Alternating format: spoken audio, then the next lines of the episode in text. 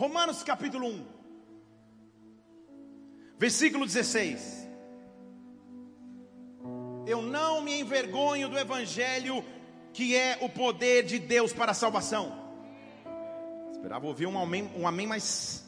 Eu não me envergonho, eu não tenho vergonha, eu não retrocedo, eu não deixo de falar do Evangelho, que é o poder de Deus para a salvação de todo aquele que crê, tanto do judeu como do grego porque no Evangelho nós temos uma revelação, e essa revelação é fé em fé, fé em fé, porque está escrito: o meu justo viverá da fé. Não há outra maneira de viver senão pela fé, senão pela presença de Deus. Pai, fala conosco nesta manhã através dessa palavra nos visita de forma sobrenatural e que de maneira profunda nós sejamos impactados e transformados em nossa fé, que o teu reino venha aqui, que a tua presença esteja sobre nós, em nome do Senhor Jesus Cristo, em nome de Jesus.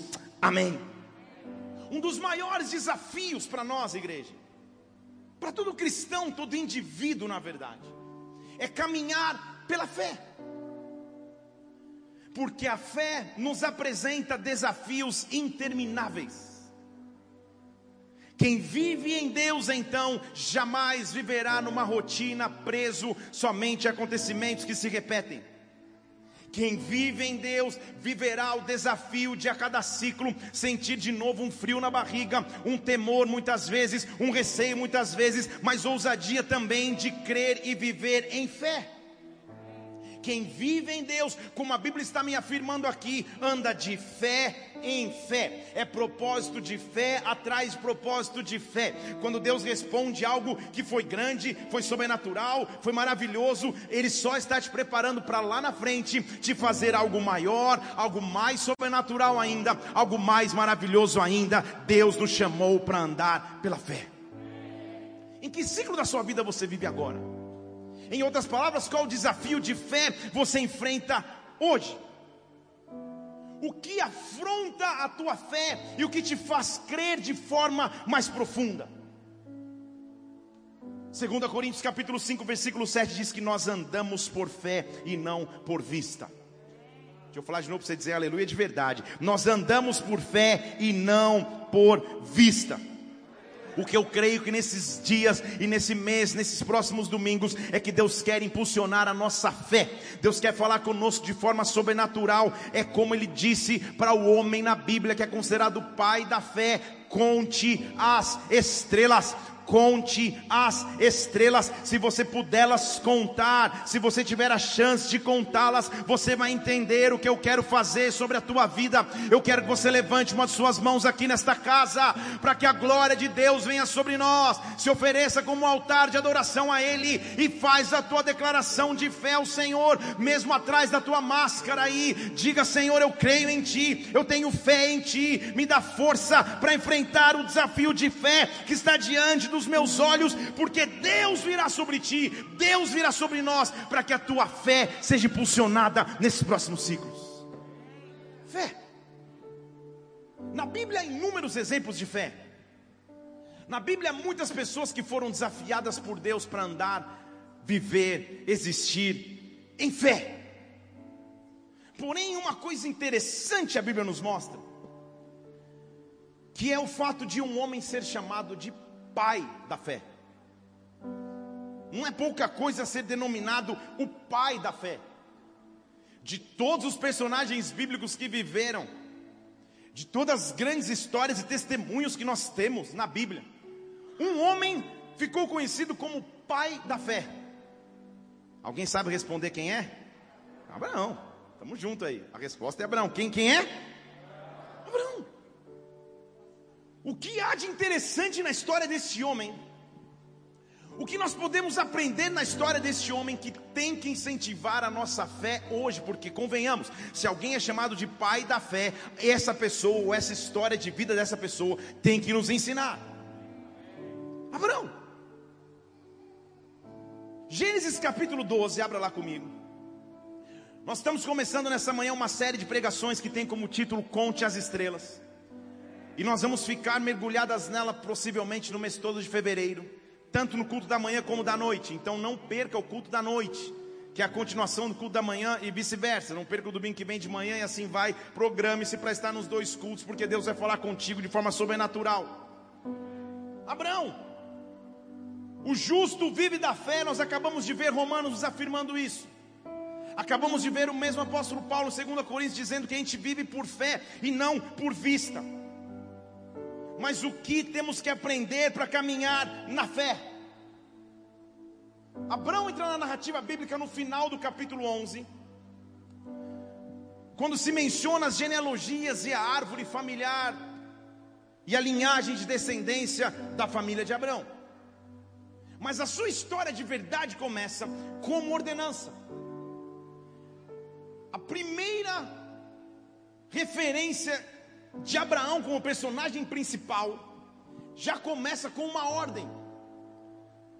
Na, na, na conclusão lógica de que a fé exige atitude. Deixa eu falar de novo. A fé exige atitude. Eu te encorajo a anotar se você puder, a lembrar se você puder, a de alguma forma memorizar isso, porque tem muita coisa que a gente vai viver hoje nesses, nesses, nesses ensinamentos do começo da vida de Abraão. A fé envolve atitude.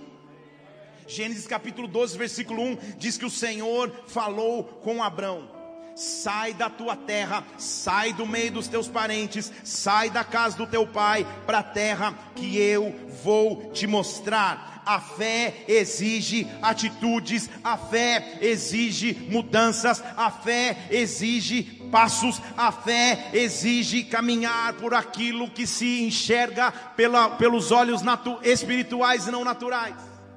Fé. Agora vamos parar a pensar do começo. Gente, Abraão não participou de nenhum culto de avivamento que eu saiba. Não participou de nenhuma campanha evangelística que eu também saiba dizer. Abraão não foi evangelizado por ninguém. Então quem que pregou o evangelho para Abraão? Tendo em vista que ali, naquela época no Antigo Testamento, não havia presença do Espírito Santo que convencia os corações em relação a Jesus Cristo, porque Jesus Cristo não tinha nem vindo à terra. Como que Abraão ouviu a voz do Senhor? Como que ele tinha intimidade com Deus? Já parou para pensar? Quem evangelizou Abraão? Poderia ser um livro, a capa de um livro. Como que Abraão ouviu de Deus? E você conhece a história, nós vamos chegar lá. Como além de ouvir, ele obedeceu. Como?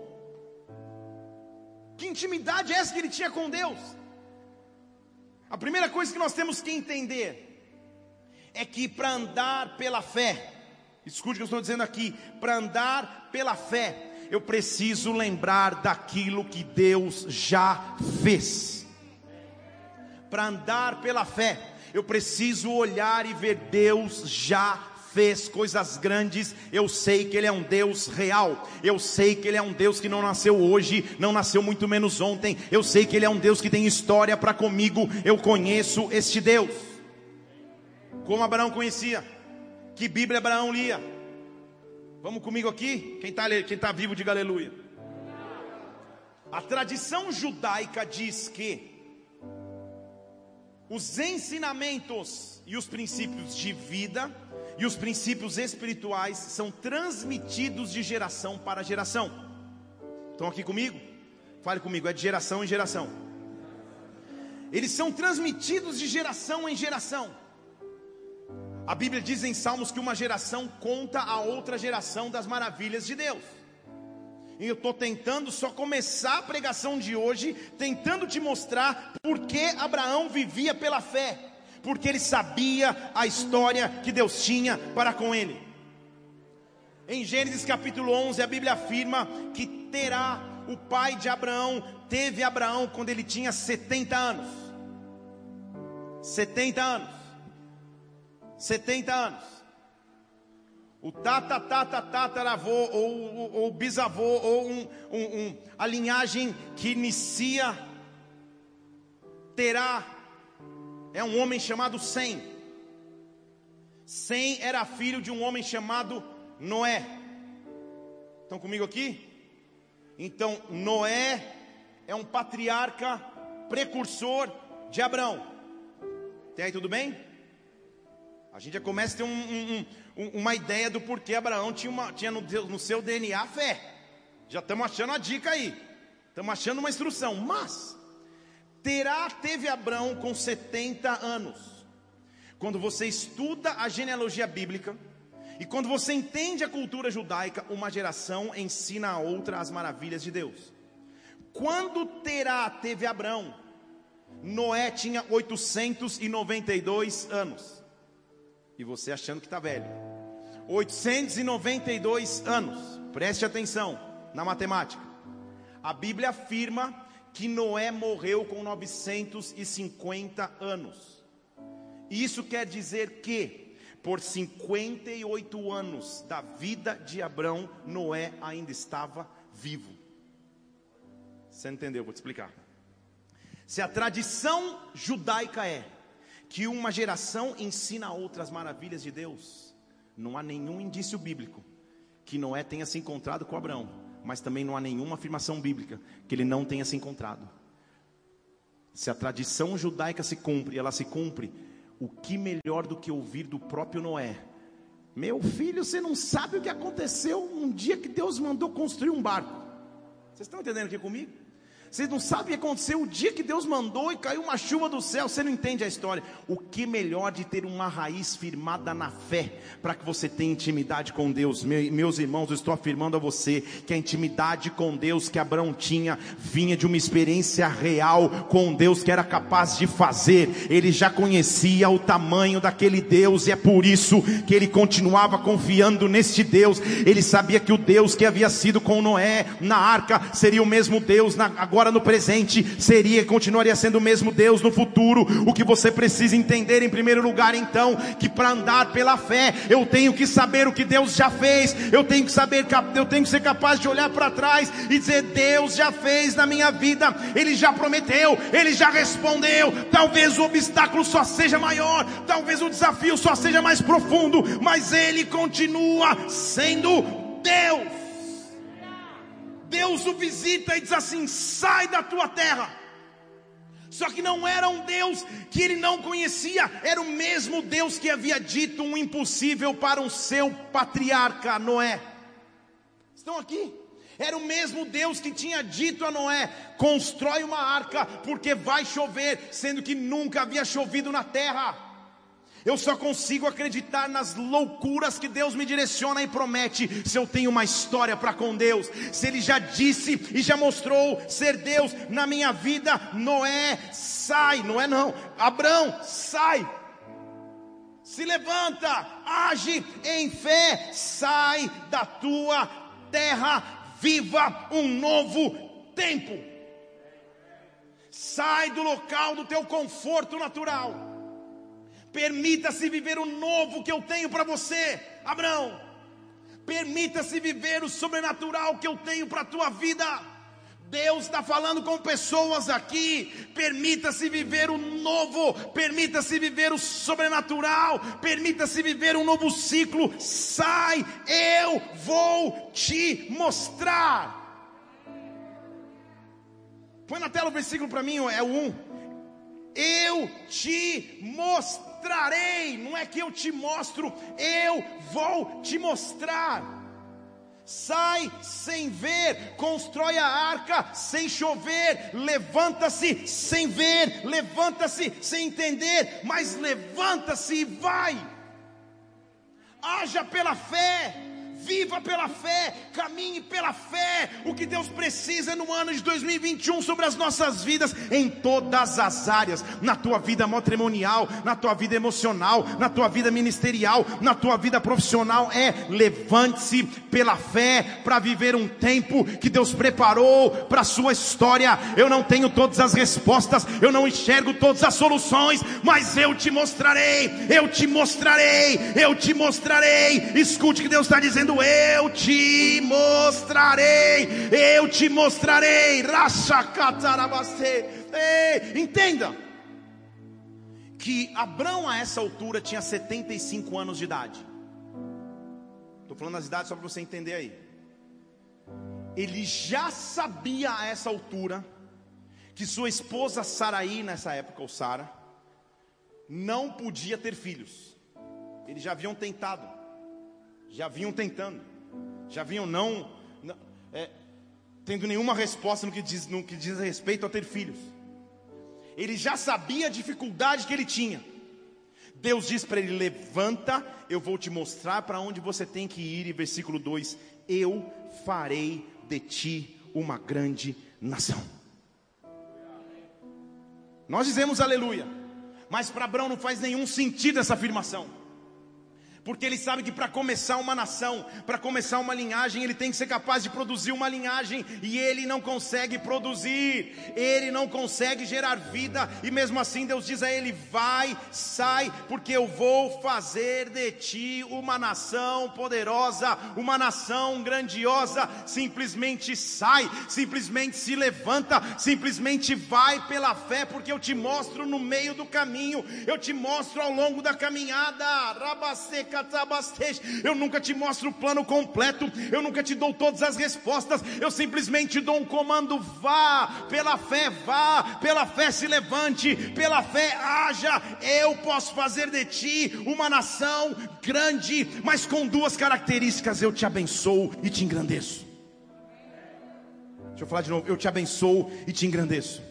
O abençoar e engrandecer, no original desse texto, significa dizer: sobre ti estará a bênção, as pessoas vão te ver abençoados, e o engrandecer significa: eu vou exaltar o teu nome. Em outras palavras, o teu testemunho na terra será ouvido por outras pessoas. O que eu fizer na tua vida será ouvido por aqueles que estão ao seu redor. Quem anda pela fé e se levanta como Abraão, quem anda pela fé e se levanta como um homem que tem autoridade e história com Deus, é abençoado e é engrandecido pelo Senhor. Senhor, eu quero ministrar isso sobre a tua vida. Se você tem fé para receber, por favor, levante uma de suas mãos a Ele. Mostre a tua fé ao Senhor. Abençoarei, engrandecerei a ti, de ti farei uma grande nação. Em outras palavras, é uma promessa maior do que você mesmo, é uma promessa maior do que a tua própria existência.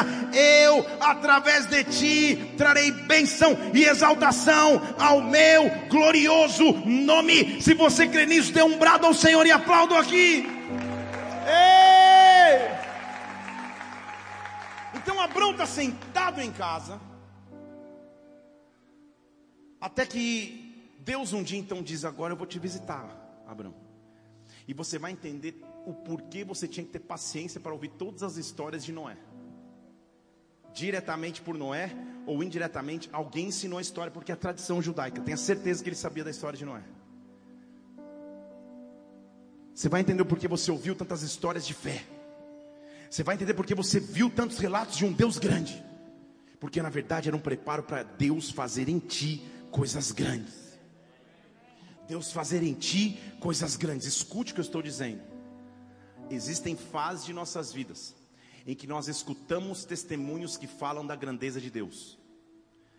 E existem outras fases onde nós nos tornamos o testemunho da grandeza de Deus falar mais uma vez. Há fases que você escuta: Deus fez, Deus agiu, Deus curou, Deus restaurou, Deus transformou, Deus salvou, Deus multiplicou. Você escuta na vida de alguém mas há momentos em que você se torna o testemunho dessa grandeza. O que Deus está fazendo sobre a vida de de filhos e filhas aqui nessa manhã, Deus está te transformando num testemunho.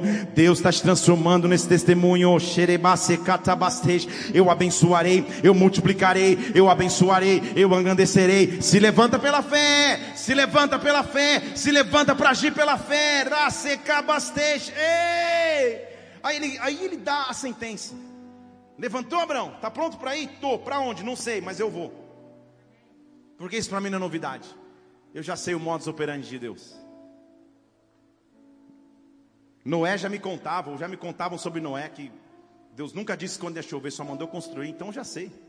Mas também sei que choveu, eu sei as histórias, eu sei sobre a eu sei que os animais chegaram sozinhos, eu sei tudo. Estão aqui? Eu sei quem é Deus. Não é novidade para mim andar pela fé. Não é novidade para mim ir para um nível mais profundo. Então eu me levanto e vou. Mas quando ele está indo, Deus dá a ele o selo de verificação. Sabe o selinho azul? Você tanto busca. Sabe o selinho azul de autenticação? Deus dá para Abraão. E é isso que está sobre nós, e na verdade esse é o, é o, é o título da minha pregação nessa manhã. conte as estrelas. Se tu uma bênção. Se tu uma bênção. Você não entendeu? Quando ele se levanta para sair, antes dele sair, ou como ele estivesse saindo, é como se Deus tivesse falado: calma aí, deixa eu colocar um selo sobre você. Seja uma bênção, seja uma bênção. Onde você estiver, eu te dou uma ordenança, seja uma Bênção, a palavra bênção no original hebraico quer dizer prospere, abençoe e viva em paz. O que ele estava dizendo para Abraão é: vá, Abraão, você não tem as respostas, você não tem toda a saída, mas prospera, abençoa e traga paz. Prospera, abençoa e traga paz. 2021, bola de neve em Brasília, filhos e filhas que escutam a voz do Espírito nesta manhã, eu profetizo sobre a tua casa se tu uma benção, seja você uma Benção, seja uma bênção, abençoe, prospere, traga paz, abençoe, prospere, traga paz. Deus está levantando uma geração de homens e mulheres que aonde caminham, onde pisam, vão para abençoar, vão para transformar. Eu não sei direito para onde eu estou indo, Abraão, mas uma coisa eu sei: aonde eu estiver, eu vou ser uma bênção. Aonde eu estiver, a bênção do Senhor estará sobre mim. Ei! Ei!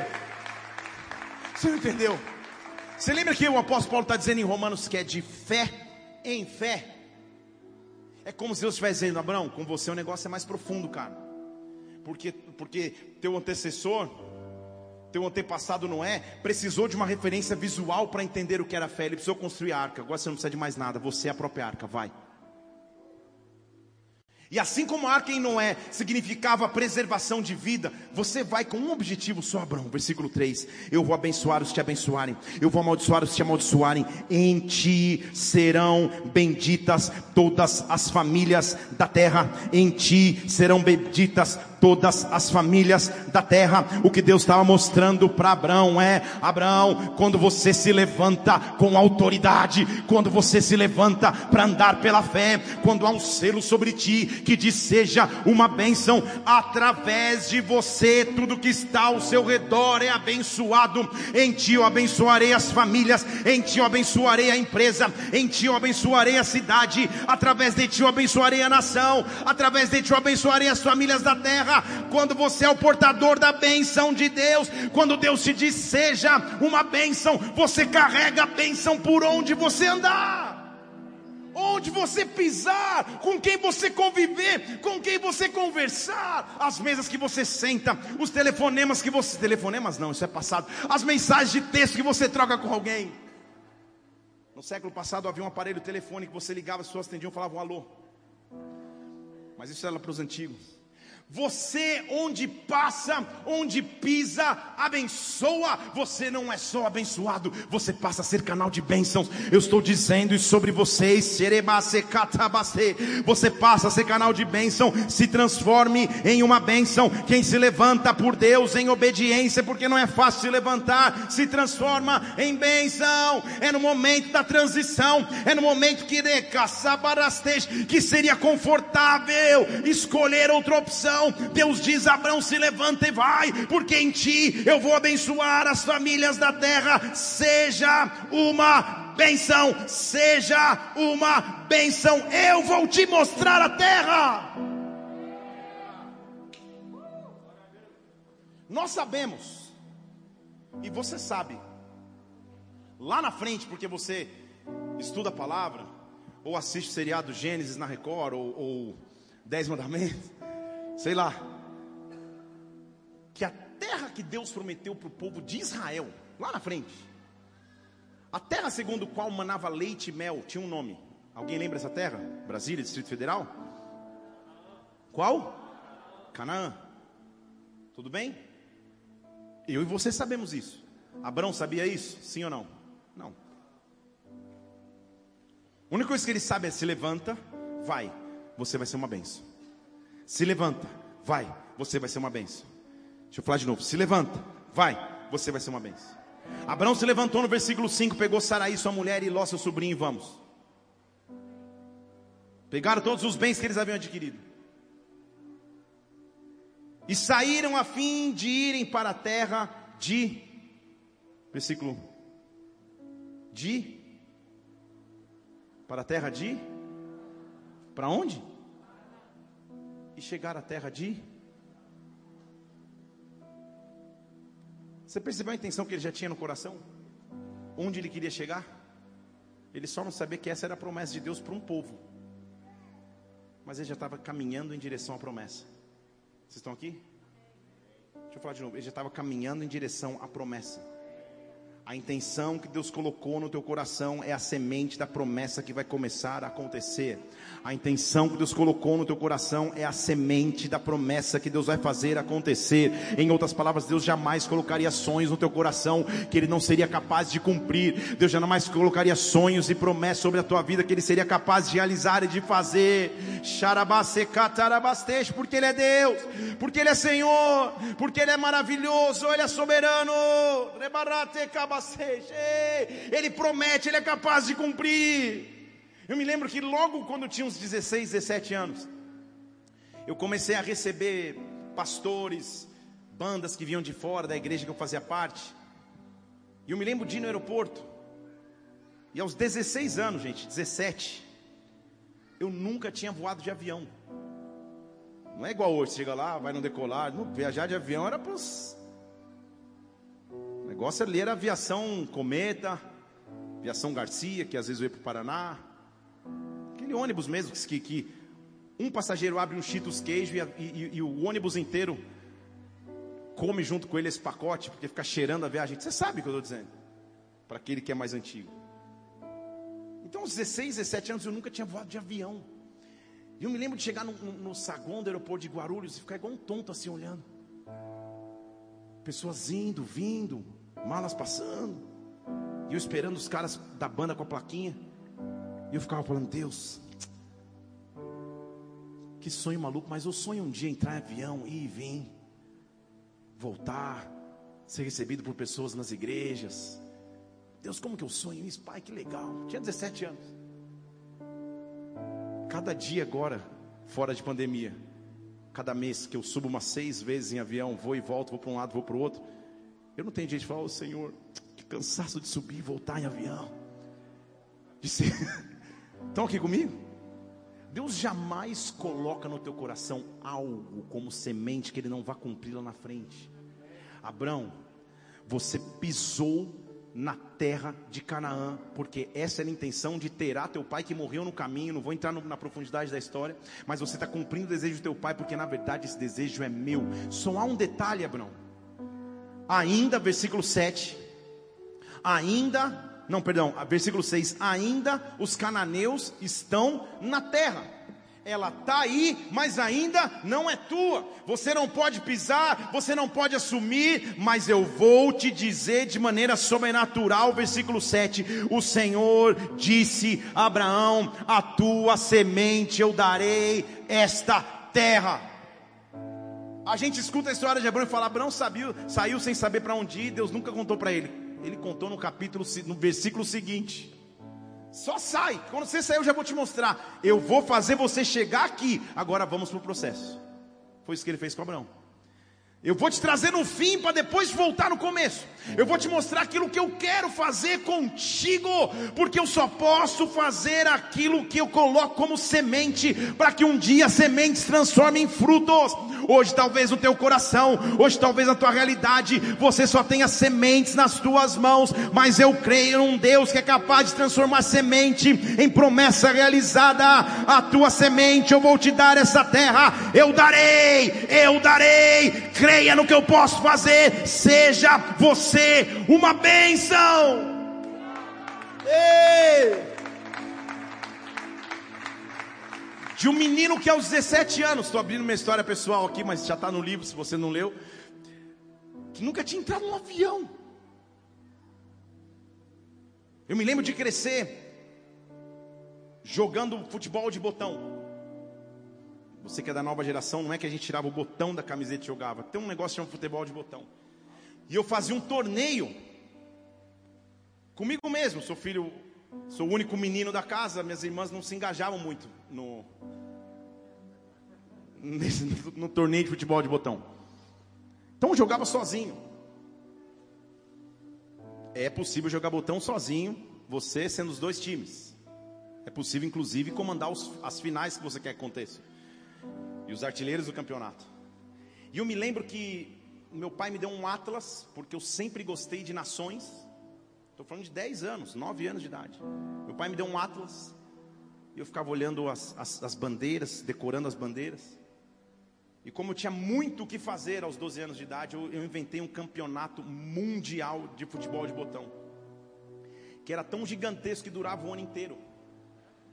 Então, eu peguei todas as bandeirinhas do Atlas. Desenhei, copiei para não cortar o Atlas e ser, e ser expulso de casa. Todos os países que tinham no Atlas, todas as nações que tinham ali time tal, time tal, tal dobrei. Peguei fitas cassete, hoje está bem nostálgico. E fiz torres de fita cassete assim para montar um, um, estádio de futebol e coloquei a, a prancha de botão no meio. E fiz um campeonato mundial, interplanetário quase, de futebol de botão. E comecei a me conectar com as nações. Hoje vai jogar Nigéria contra Papa Nova Guiné. Nossa, existe. Hoje a Costa do Marfim, não sei o que lá. E eu ficava brincando daquele jeito. É óbvio que o Brasil ganhou, não sei porquê, acabou ganhando, mas, mas. Quando depois dos 17, 18 anos eu comecei a voar de avião, por falar inglês de forma sobrenatural, a vida começou a ter uns rumos e profissionalmente Deus começou a me levar a pisar nações. Ele tá, é, é como se ele estivesse dizendo: Felipe, o que eu plantei no coração de um menino jogando botão aos 10 anos de idade, eu sou capaz de cumprir num homem de 20. Vocês estão aqui comigo? Seja você uma bênção. Eu comecei a viajar de maneira tão louca, no sentido de tanta viagem. Esses dias eu fui brincar de contar o passaporte justamente para escrever o livro com as crianças e percebi que eu pisei em mais de 70 nações muitas daquelas que eu nem imaginaria pisar, que eu nem acharia no, no, no, no Atlas, a não ser se eu, se eu tivesse mergulhado no Atlas. Vocês estão entendendo aqui comigo? Porque quando Deus nos dá uma promessa, Ele é capaz de cumprir. Eu estou dizendo a você hoje aqui, qual é a semente que está no seu coração, que Deus vai cumprir lá na frente. Ah, é grande demais o propósito, ah, é grande demais a promessa. Creia naquilo que Deus pode fazer. Seja você uma bênção, seja você uma bênção, seja você uma bênção. Os cananeus estão na terra, está difícil demais de ver acontecer. Seja você uma bênção, seja você uma bênção. Hoje o que Deus está fazendo aqui é vir nesse lugar, é vir nesta casa com glória, com presença, é vir nessa casa com sobrenaturalidade, para dizer: se prepare, para que Deus te faça caminhar acima do natural, para que Deus te faça caminhar acima da normalidade. Se levanta, sai, conta as estrelas estrelas, seja você uma bênção. Deus apareceu, versículo 7, a Abraão e disse: Eu te darei a semente desta terra. Eu te darei. Ah, a resposta é: Ele deu de imediato, sim ou não? Não. Mas sabe o que Abraão fez? Só em ouvir a promessa de Deus. A Bíblia diz que Abraão edificou ali um altar ao Senhor, no meio dos cananeus, no meio dos inimigos, no meio daqueles que te carabacê, que seria uma ameaça à promessa de Deus para a sua história. Ele esqueceu de quem estava à direita, à esquerda, levantou as mãos aos céus e começou a adorar ao Senhor e colocou um altar. Altar no Antigo Testamento significavam duas coisas: em primeiro lugar, adoração, e em segundo lugar, memorial. Eu nunca mais vou me esquecer da promessa que Ele me deu hoje, eu nunca mais vou me esquecer do que Ele falou hoje. Sempre que eu olhar para esse altar, sempre que eu olhar para esse altar, eu vou me lembrar daquilo que Deus fez em minha história. Eu te convido nesta manhã, aonde você estiver, na tua casa assistindo pela internet ou presente aqui na igreja nesta manhã, seja você um altar de adoração ao Senhor, seja você um altar de adoração ao nosso Deus.